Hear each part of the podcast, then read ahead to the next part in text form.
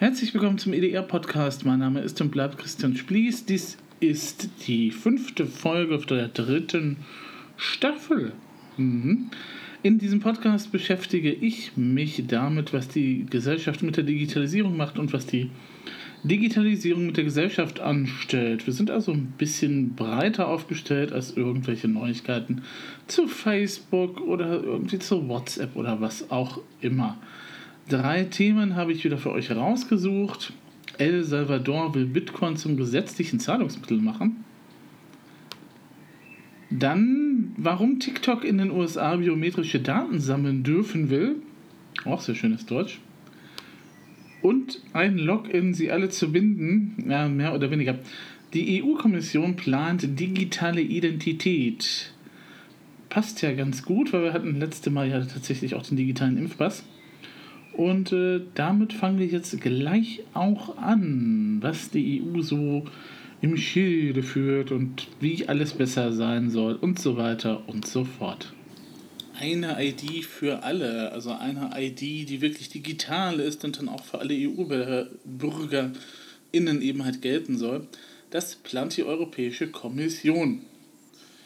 Eine grenzüberschreitende digitale Identität klingt ja erstmal großartig, aber wie immer äh, glaube ich, dass wir da nochmal ein bisschen ins Detail gucken müssen, was die sogenannte EU-ID eigentlich eben halt soll oder was sie eben halt können soll.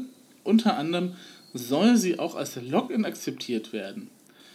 Ähm, warum man da ein bisschen skeptisch sein kann, wir erinnern uns nochmal an diesen großartigen digitalen Personalausweis mit diesen wunderbaren digitalen Features, die wir ja alle täglich jetzt neuerdings in unserem Leben nutzen, sofern wir eben halt die Hardware dafür haben oder die PIN eben halt freigeschaltet haben. Also ich habe, seit ich diesen neuen digitalen Ausweis habe, noch nie irgendwas davon eben halt benutzen können.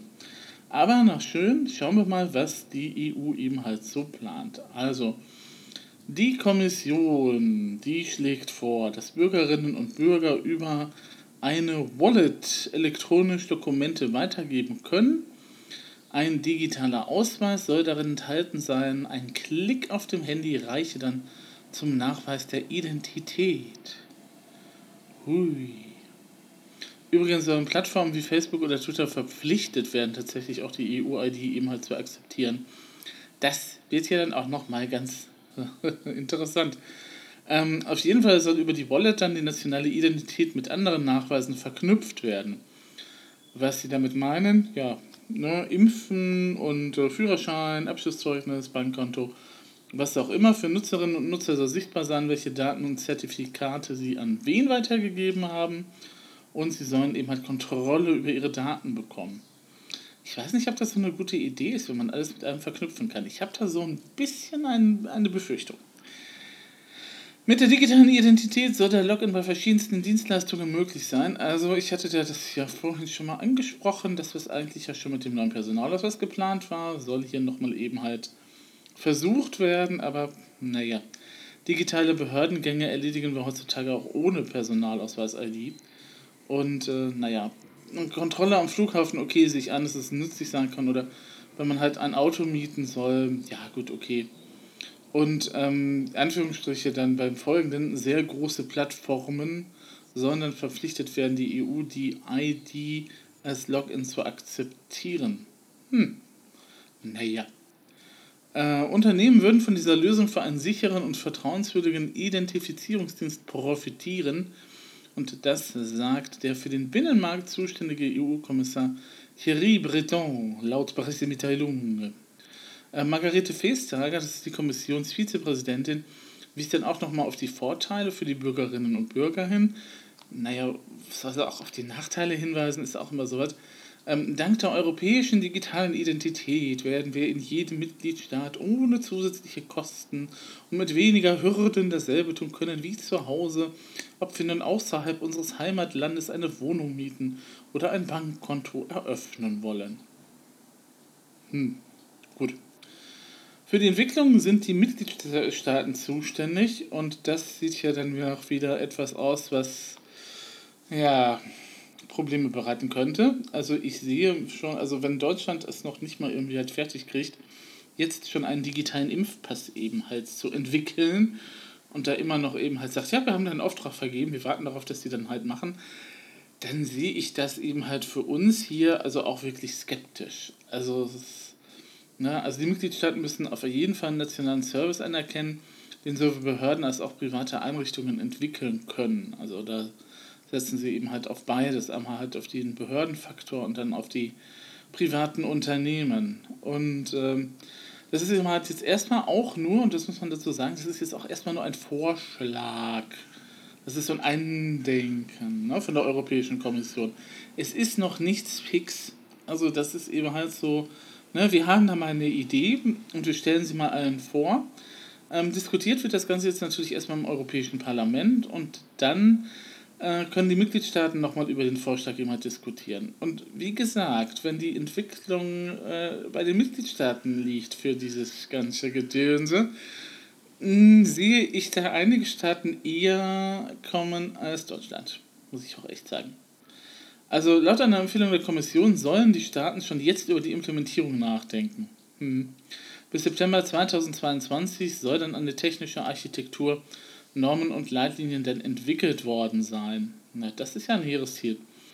In EU-Staaten wie Estland ist das ein bisschen einfacher, weil Estland ja sowieso schon Vorreiter ist bei der digitalen Identität und der dazugehörigen Services. Und wir in Deutschland sind ja natürlich immer noch im Neuland. Und in Deutschland soll es ab September möglich sein, den Personalausweis auf dem Smartphone zu nutzen. Naja. Wie gesagt, ich sehe das Ganze ein bisschen kritisch. Also erstens muss man nochmal festhalten, das ist jetzt erstmal nur ein Vorschlag. Das ist eine ganz unverbindliche Idee, die da in den Raum gestellt worden ist. Ähm, so wie sich die Europäische Kommission das momentan so vorstellt. Und bis das dann eben halt erstmal durch das Europäische Parlament ist. Und bis das durch die Mitgliedstaaten eben halt durch ist und bis denn die eben halt diskutiert haben. Und wenn das jetzt von den Mitgliedstaaten auch noch umgesetzt werden soll, bis zum Tag äh, X, dann sehe ich das, also ich sehe das nicht, tatsächlich nicht für uns, äh, dass das irgendwie von Belang sein soll. Äh, vor allem bin ich auch mal über gespannt, wie wir die EU eigentlich Plattformen wie Facebook oder Twitter dazu verpflichten, diese Identität zu akzeptieren. Also was für rechtliche Handhabe hat die EU denn da? Und wenn dann das sowieso in den Mitgliedstaaten halt implementiert werden soll. Also Fragen über Fragen, die momentan eben halt leider nicht zu klären sind. Naja, auf jeden Fall soll es demnächst eine digitale Identität geben. Das plant die EU ein Login für alles. Klingt natürlich auch erstmal ganz nett, aber wie gesagt, ich habe da auch so meine Zweifel, wenn man eben halt tatsächlich mit einem Login in jeden Dienst reinkommt. Das ist jetzt schon bei Facebook manchmal ein bisschen merkwürdig und bei Twitter auch. Und äh, datensicher ist das vielleicht auch nicht unbedingt, wenn dann eben halt alles mit einem verknüpft werden kann. Aber wie gesagt, ist ja alles nur erstmal so ein Andenken, so in den Raum stellen. Und dann schauen wir mal, was daraus wird. Das wird aber eine Weile dauern, bis ja tatsächlich irgendwas eben halt, glaube ich, rauskommt. Aber gesagt, ich bin da sehr, sehr, sehr skeptisch. Also bevor jetzt Panik geschürt wird, das, was jetzt folgt, geht erstmal nur für die USA. Also TikTok will in den USA biometrische Daten sammeln dürfen. Das ist in der Datenschutzrichtlinie aktuell eben halt jetzt auch erwähnt. Aber diese Datenschutzrichtlinie geht erstmal nur für die USA. Und was soll da eben halt erhoben werden? Gesichter und Stimmen. Hm. Klingt jetzt erstmal ein bisschen creepy. Und ich finde, es ist auch immer noch sehr creepy. Ähm, schauen wir mal rein, ähm, weil ja auch TikTok dauernd eben halt seine Datenschutzvorgaben äh, aktualisiert. Und die letzte war am 2. Juni. Und da ist ein Abschnitt enthalten, den es zuvor eben halt nicht gegeben hat. Äh, wenn man sich das halt mal anschaut, dann heißt das so ungefähr, ähm, TikTok sammelt möglicherweise biometrische Identifikationsmerkmale und biometrische Informationen, wie sie im US-Recht definiert sind wie etwa von deinem Gesicht und deiner Stimme aus deinen Inhalten. Also äh, Faceprint und Voiceprint, davon ist im englischen Original halt die Rede. Allerdings, äh, bevor man damit anfange, frage man jedoch nach dem Einverständnis, wenn dies gesetzlich nötig sei. Fügte man eben halt einfach auch nochmal dazu. Okay. Ne, sowas ist natürlich so, hm, da lässt natürlich eben halt alles aufhorchen. Ähm, es gab dann eine erste Anfrage von TechCrunch nach dem Hintergrund für diese Änderung und ähm, naja, also TikTok wollte zunächst nicht so ganz damit rausrücken, was es mit den Daten zu tun gedenkt, ähm, sondern hat dann eben halt nur gesagt, ja, wir haben jetzt erstmal kürzlich unsere Datenschutzrichtlinie erneuert, um wir der Transparenz willen und damit wir klarer machen, welche Informationen wir möglicherweise sammeln. Es könnte mit einer Sammelklage in Verbindung stehen.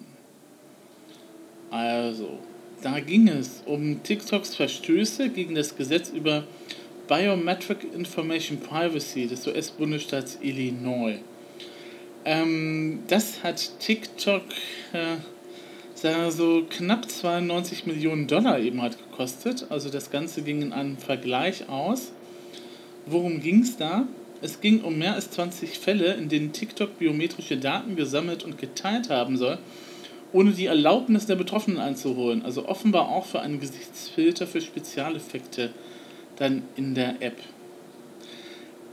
Wenn man sich halt nochmal die Datenschutzrichtlinien von TikTok anschaut, wird nicht genau aufgeführt, welche US-Gesetze gemeint sind bei der neuen Passes oder wozu TikTok die biometrischen Daten überhaupt braucht und was ist eigentlich ein Faceprint und ein Voiceprint und wie die entsprechende Einwilligung eingeholt werden soll, ja, weiß auch noch keiner.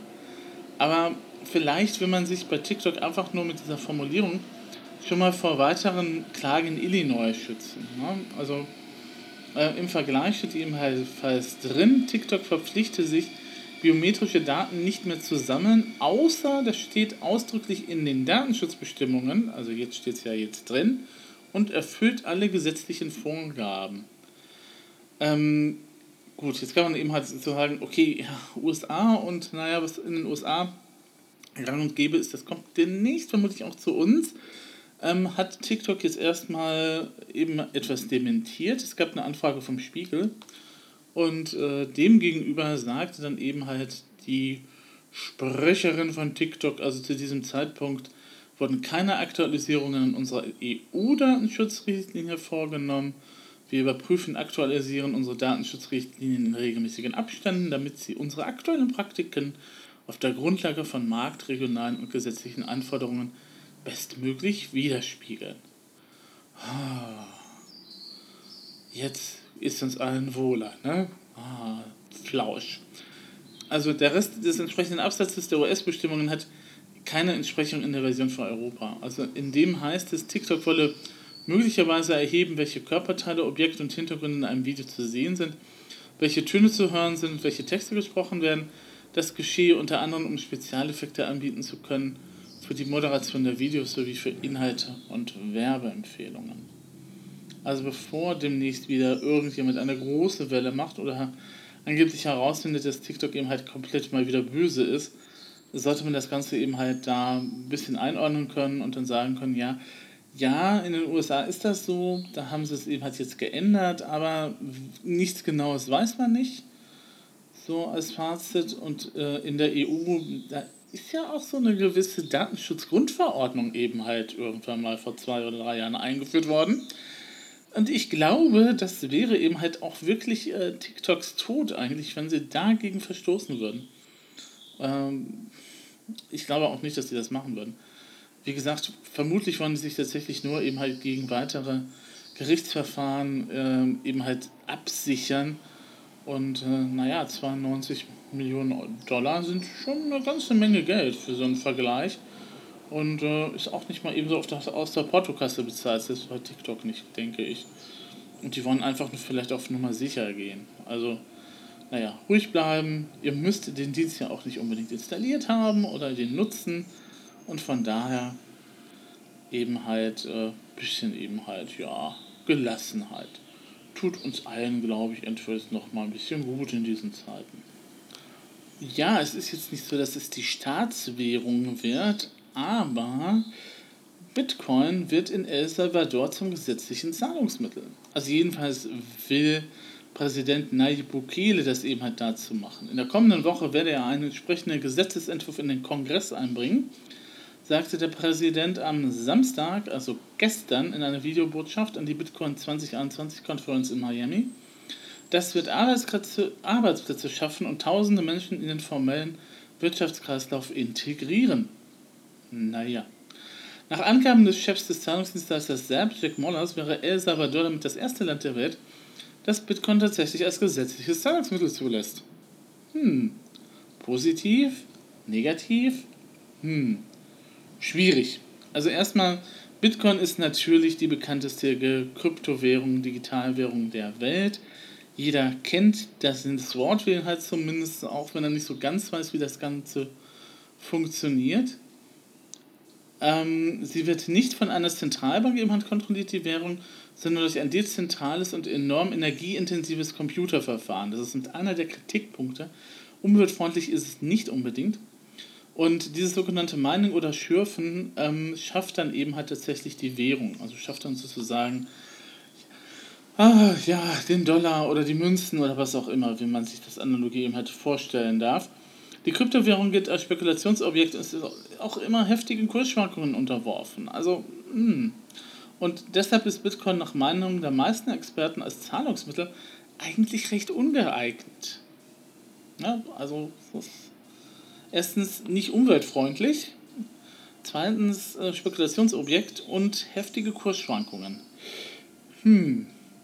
El Salvadors Präsident Bukele sieht das natürlich ein bisschen anders und er gibt sich ja gerne, so sieht man das wohl, als moderner und unkonventioneller Staatschef, sehr präsent in sozialen Medien und äh, auch bei Twitter. Kritiker sehen das ein bisschen anders. Denen macht der autoritäre Regierungsstil des 39-Jährigen ein bisschen Sorge.